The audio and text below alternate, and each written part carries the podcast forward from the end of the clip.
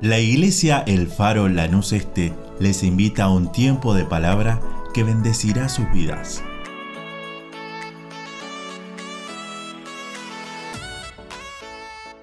Estamos orando por las almas perdidas y vamos a leer Éxodo capítulo 17, versículo del 8 al 13. Éxodo 17, 8 dice, y lo leemos en el nombre de Jesús. Entonces vino a Amalek y peleó contra Israel en Refidim. Dices a Josué, escógenos varones y sal a pelear contra Amalek. Mañana yo estaré sobre la cumbre del collado y la vara de Dios en mi mano. E hizo Josué como le dijo Moisés peleando contra Amalek. Y Moisés y Aarón y Ur subieron a la cumbre del collado. Y sucedía que cuando alzaba Moisés su mano, Israel prevalecía. Mas cuando él bajaba su mano, prevalecía Amalek. Y las manos de Moisés se cansaban, por lo que tomaron una piedra y la pusieron debajo de él, y se sentó sobre ella.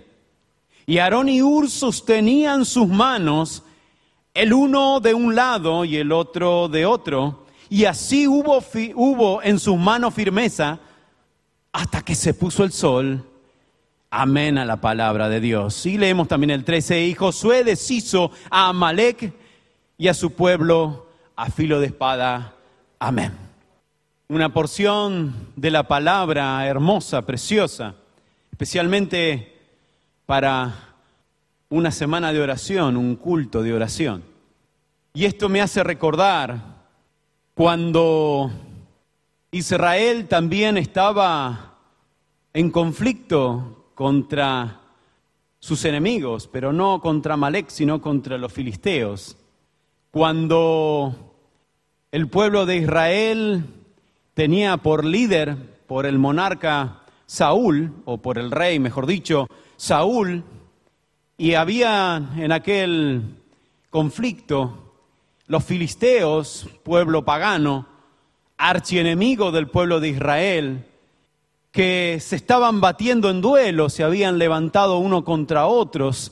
La escritura dice que los filisteos se prepararon y acamparon, acamparon perdón, en un lugar llamado Soco, que era parte de Judá, es decir, que se acercaron tanto que tomaron territorio de Israel y ahí hicieron su cabecera de playa para poder enfrentarse y derrotar al pueblo de Israel.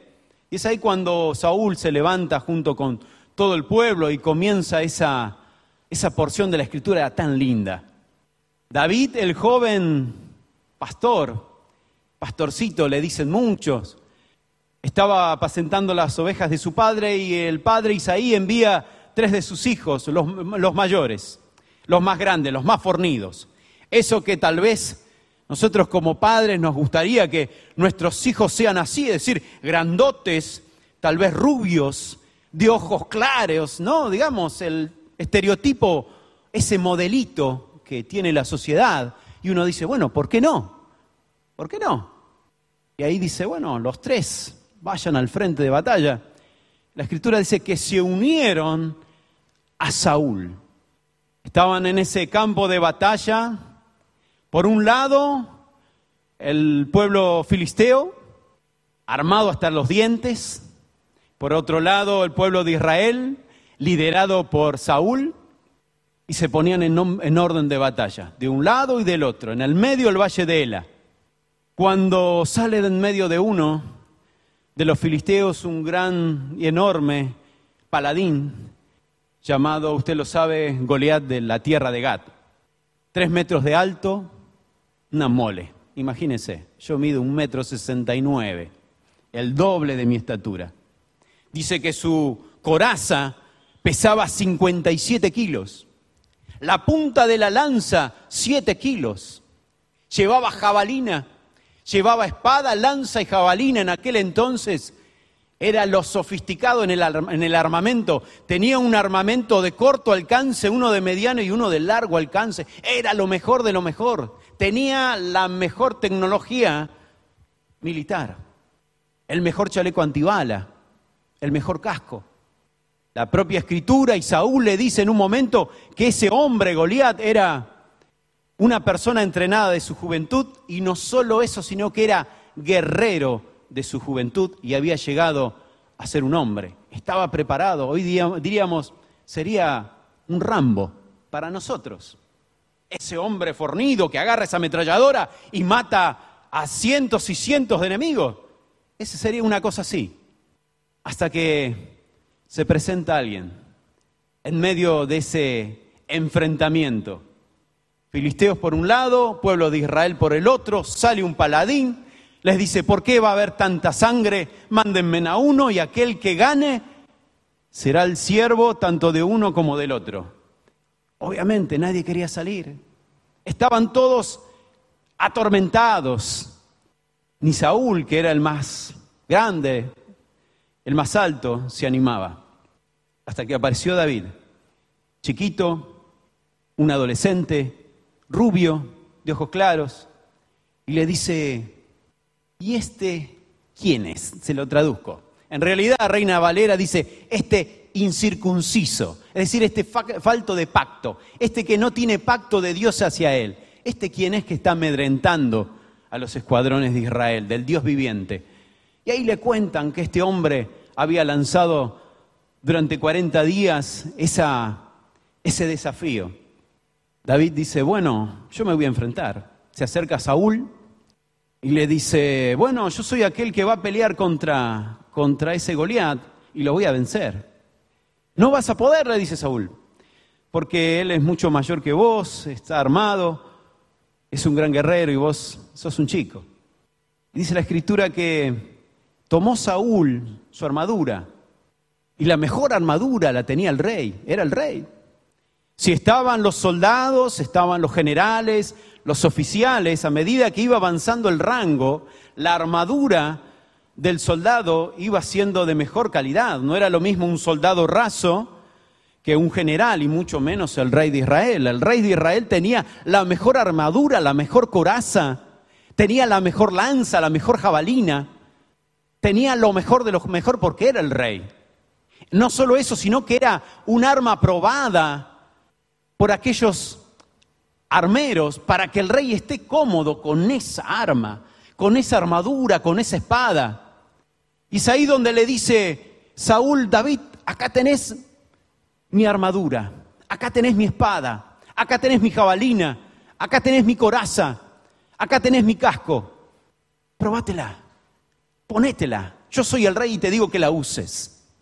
David se puso la coraza, se puso el cinto, me imagino unas buenas botas militares, un casco de Kevlar sería para nosotros, intensificador, visión nocturna, un fusil de asalto de primera generación, balas expansivas, no sé, digamos a hoy día. Y me gusta la expresión de David. Dice que comenzó a andar, pero no podía caminar. Hizo dos, tres, cuatro pasos y dijo, esto no es para mí. Esta armadura no es mía. Esta armadura yo no la conozco. Esta armadura yo no la quiero. Estas no son armas para mí. Yo no conozco estas armas. ¿Por qué voy a usar en una guerra? ¿Por qué voy a entrar en el campo de batalla? ¿Por qué voy a enfrentar a ese Goliat, a esa mole, con una armadura, con unas armas que no son mías, que yo no conozco estas armas? Se habrá dirigido al general y le habrá dicho, yo no voy a usar esto. El general dijo, lo tenés que usar porque el rey lo manda. Yo no voy a usar esto. Estas armas no son para mí. Y me gusta la expresión de Reina Valera, capítulo 17, verso 39, parte B de Primera de Samuel, que dice, y David desechó de sí aquellas cosas. Lo que el hombre y Saúl tenían como armadura para enfrentar a Goliat, para David eran cosas. que él no estaba acostumbrado a guerrear con eso. No estaba acostumbrado a enfrentar a un oso, a un león, con las armaduras de Saúl. Él se había enfrentado antes con muchas batallas, con osos que eran mucho más fuertes que él, con leones que tomaban aquellas, aquellos corderitos, aquellas ovejas y se las llevaban para comer. En ese entonces solamente dependía de alguien y que era del Dios viviente. No necesitaba armaduras de Saúl, no necesitaba coraza, no necesitaba espada, solamente armas probadas. Honda y piedra. Por un lado y por el otro lado, el callado de pastor. David desechó aquellas cosas que Saúl le había ofrecido la armadura de Saúl eran armaduras naturales. Saúl no confiaba en Dios, porque de haber confiado en Dios, antes hubiese desechado esas armaduras. Si Saúl hubiese tenido como fortaleza en la batalla al Dios vivo, pues nunca hubiese confiado en la armadura natural y nunca le hubiese dicho a David, ponete la armadura. Porque aquel que conoce que en una batalla solamente depende de Dios, nunca se viste con una armadura natural, una armadura carnal, una armadura que perece, una armadura que puede ser bonita para el que lo ve, pero cuando llega la hora de la hora de enfrentar a un Goliat, no sirven para nada, solamente nos sirven. David tomó el zurrón, el callado y se fue al arroyo. Y es ahí donde comenzó a agacharse. Usted sabe para buscar piedra lo que tiene que hacer. Se tiene casi que arrodillar. Tiene que ir al arroyo primeramente y buscar las mejores piedras. Ahora los chicos no tiran con la gomera, pero cuando yo era chico usaba la gomera. Eso denota mi edad. Cuando éramos chicos no teníamos celulares, no había tablet ni redes sociales y nos divertíamos de alguna manera. Y usted sabe que para poder tener un buen proyectil necesita que la piedra sea redondita, lo más esférica posible, para que tenga una trayectoria rectilínea y no sea errático en el vuelo. David lo sabía y es ahí donde tuvo que ir al arroyo, tuvo que ir a la presencia de Dios, tuvo que arrodillarse, tuvo que quebrar todo aquello que en la mente Saúl le había implantado. Saúl le había dicho, usa mis armas, usar mi armadura. David tuvo que desechar mentalmente eso e ir al arroyo y buscar las cinco piedras lisas para poder llenar el zurrón vacío que traía.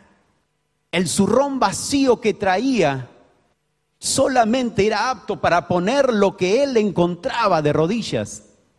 Y él no sabía lo que iba a encontrar, pero sí sabía que iba a encontrar las balas necesarias para enfrentar a Goliat.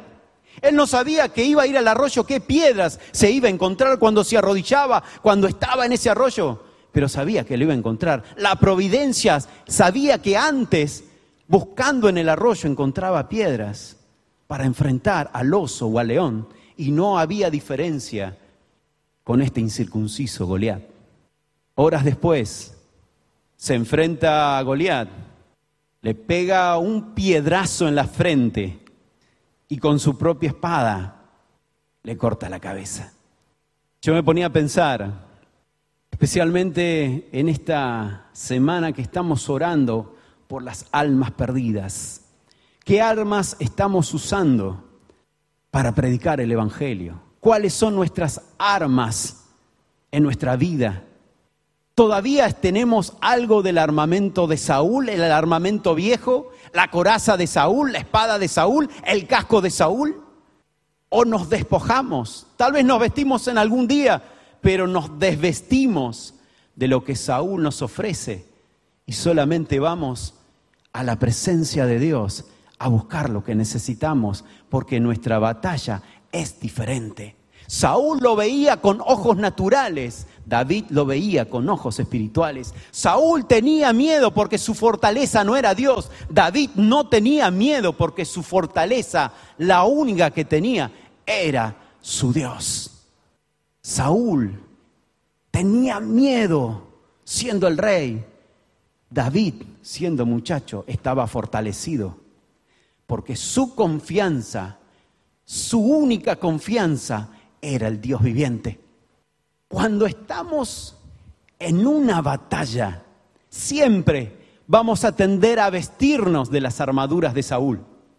Es muy difícil que nuestra carne no nos diga, vestite, vestite con lo natural, vestite con, una, con tu capacidad, vestite con tu talento, vestite con tu inteligencia, con, con lo que tenés, vestite con eso. Pero cuando llega la hora de la hora, nos damos cuenta que eso es un peso muerto y que necesitamos, sí o sí necesitamos ir al arroyo y buscar las armas espirituales que Dios ya nos ha dado. Y vos me preguntas, ¿por qué? ¿Por qué es necesario ir al arroyo, a la presencia de Dios, a buscar lo que Él ya tiene para nosotros? Y la respuesta es sencilla, porque no tenemos lucha contra sangre y carne, sino contra principados, contra potestades, contra gobernadores de las tinieblas de este siglo, contra huestes espirituales de maldad en las regiones celestes. Porque nuestra batalla no es contra sangre y carne. Por eso es tan necesario, tan necesario ir a la presencia de Dios todos los días, tener devocionales, buscar de Él, leer su palabra, poder estudiar, escudriñar que esto sea la única espada que necesitamos en nuestra vida, que podamos darnos cuenta que necesitamos levantar las manos, levantar las manos como la levantó Moisés, cuando el pueblo estaba peleando contra los amalecitas. Moisés levantaba sus manos y el pueblo ganaba. Moisés bajaba sus manos y el pueblo era derrotado. David tuvo que ir al arroyo, Moisés tuvo que levantar las manos. David tuvo que buscar piedras, Moisés tuvo que mantener la vara, que es autoridad, en el cielo, para poder ganar. No hay diferencia.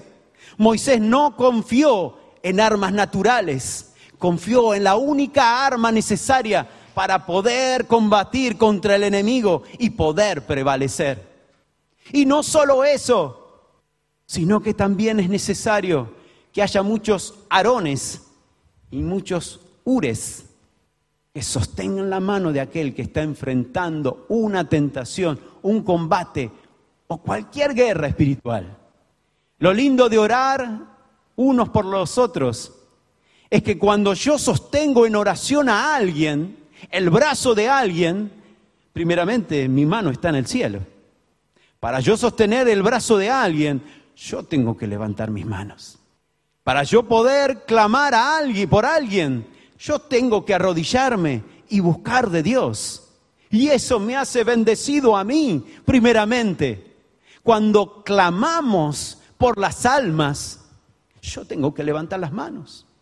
Puede que otro sea el evangelista, Puede ser que otro esté en el púlpito, puede ser que otro haga una, una obra en la hora feliz, puede ser que otro haga algo en un colectivo, pero yo tengo que sostener en oración. Soy yo aquel que levanta la mano de aquel que está trabajando. Soy yo aquel que soy bendecido porque alguien también está predicando el Evangelio. En esta noche me gustaría que hagamos una oración. No una oración tal vez por tu necesidad, mi necesidad. Y eso se lo vamos a dejar al pastor que va a orar por las necesidades. Pero me gustaría hacer una oración y levantar las manos a favor de las almas perdidas. De aquellos que hoy no están presentes ni los conocemos. Yo no sé aquel que Dios va a traer a su iglesia. Va a añadir y solamente el Espíritu Santo lo sabe no están en mi mente. Puede ser que yo le haga una lista en mi corazón, sí, pero está en su buena voluntad aquellos que van a venir. Orar por ellos, saber que voy a levantar mis manos en señal de rendición, diciendo, Dios, yo no necesito ni quiero las armas de Saúl, solamente quiero levantar mis manos para poder ganar la batalla, que Amalek no gane, que los filisteos no ganen, sino solamente confiar en Él, puesto en pie. Mientras los hermanos nos dirigen en una alabanza, te voy a pedir que inclines tu cabeza, cierres tus ojos y poder orar. Orar tal vez no por, por mi necesidad, tu necesidad, sino orar por aquel que no lo conocemos, no sabemos quién es.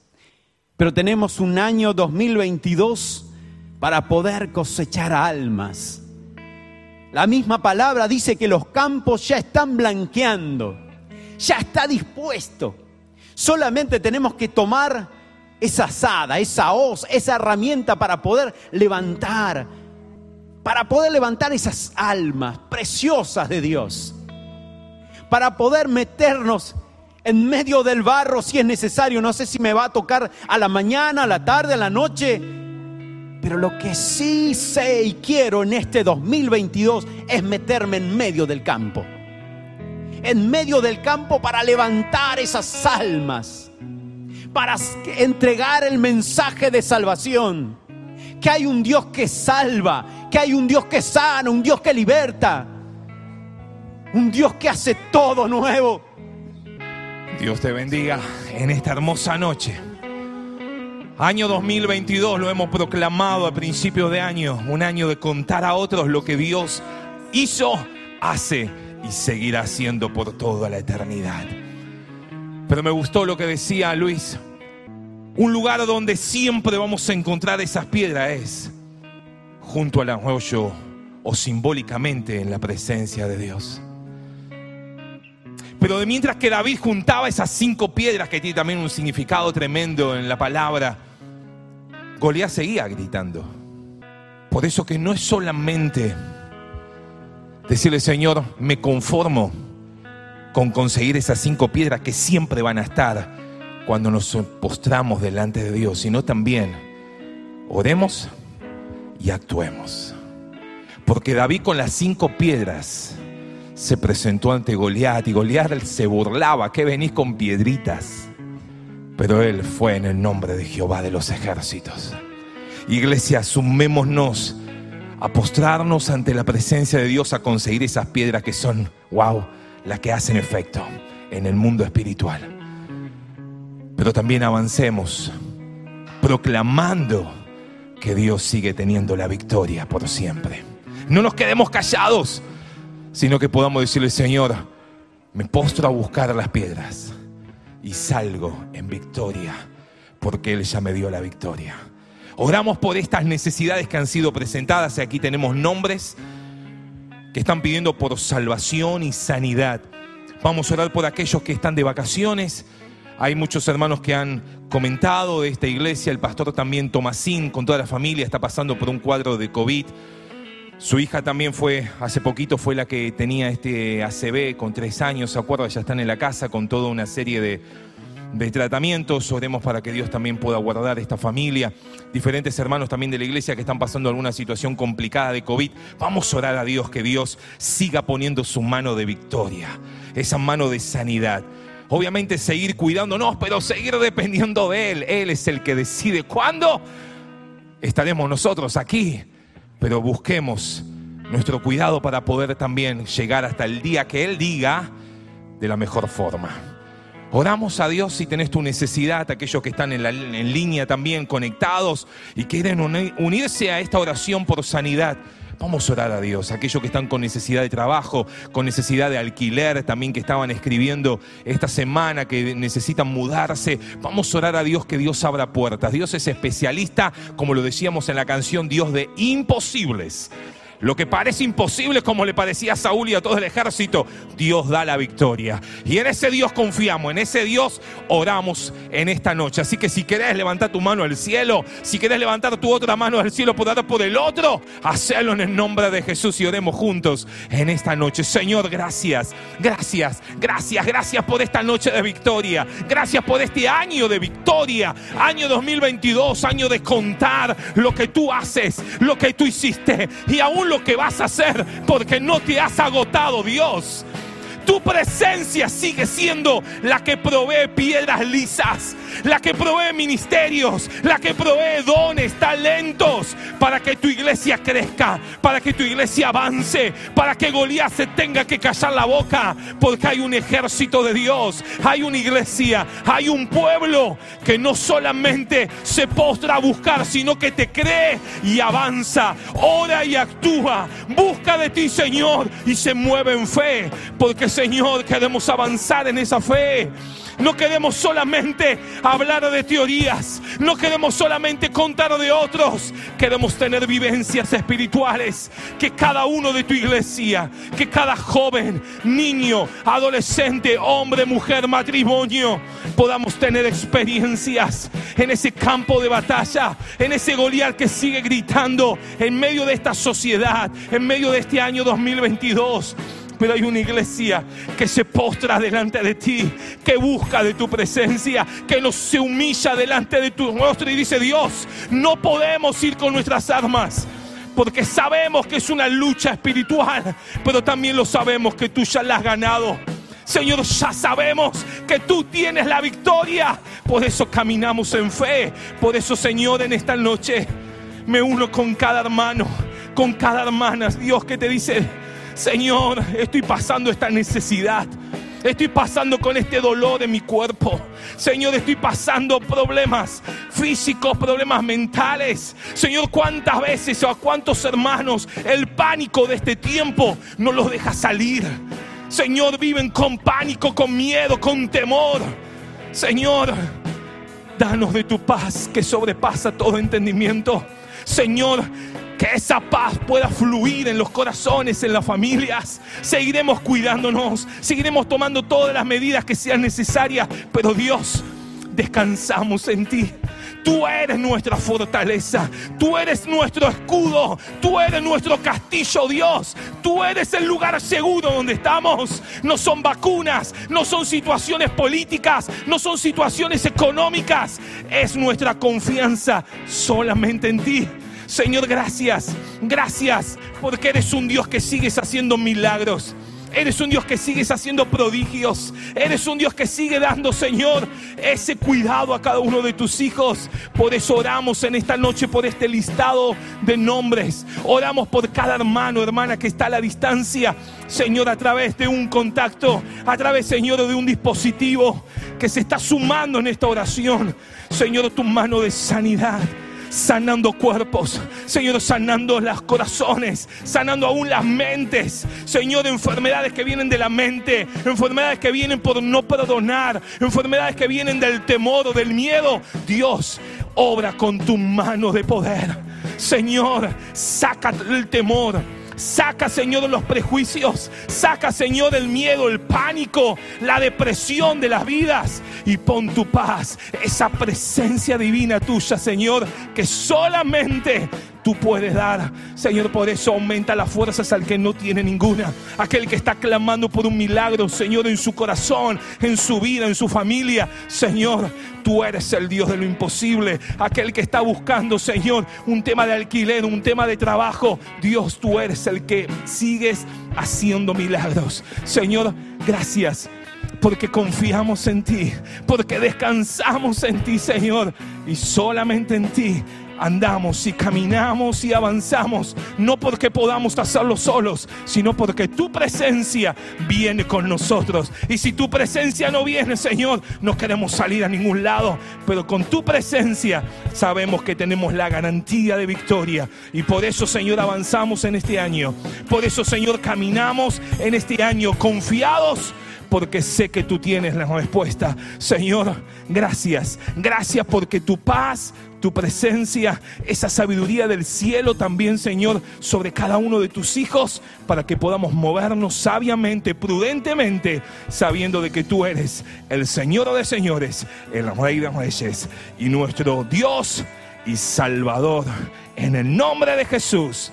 Amén, amén, amén. Iglesia, Dios te bendiga. Deseamos que esta palabra fortalezca su relación con Dios. Como familia de fe, les invitamos a seguir creciendo juntos. Nos encontramos en Instagram, Facebook y YouTube, El Faro Lanús Este, o por WhatsApp al 11 30 73 50 63. El Faro, una iglesia de fe, acción, reproducción y objetivos.